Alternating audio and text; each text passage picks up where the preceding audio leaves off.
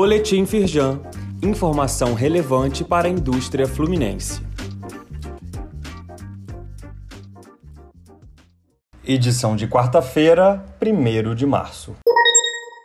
Em evento sobre investimentos no Rio de Janeiro, Firjan destaca a adoção de propostas do empresariado em projetos de desenvolvimento.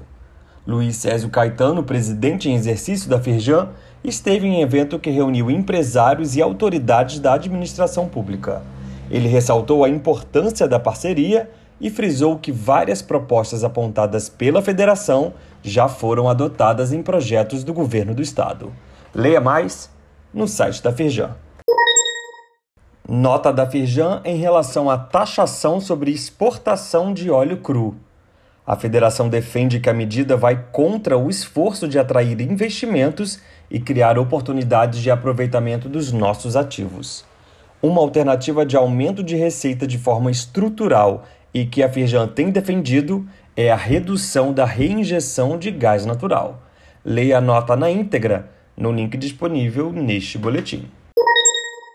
Conselho de Defesa e Segurança da Firjan destaca projetos com a Marinha do Brasil em parceria com a França.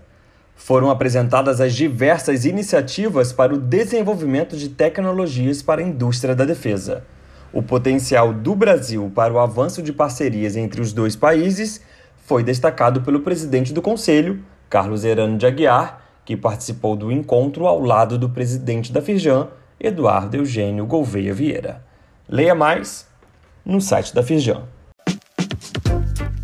Saiba mais sobre essas e outras ações em nosso site www.firjan.com.br e acompanhe o perfil da Firjan nas redes sociais.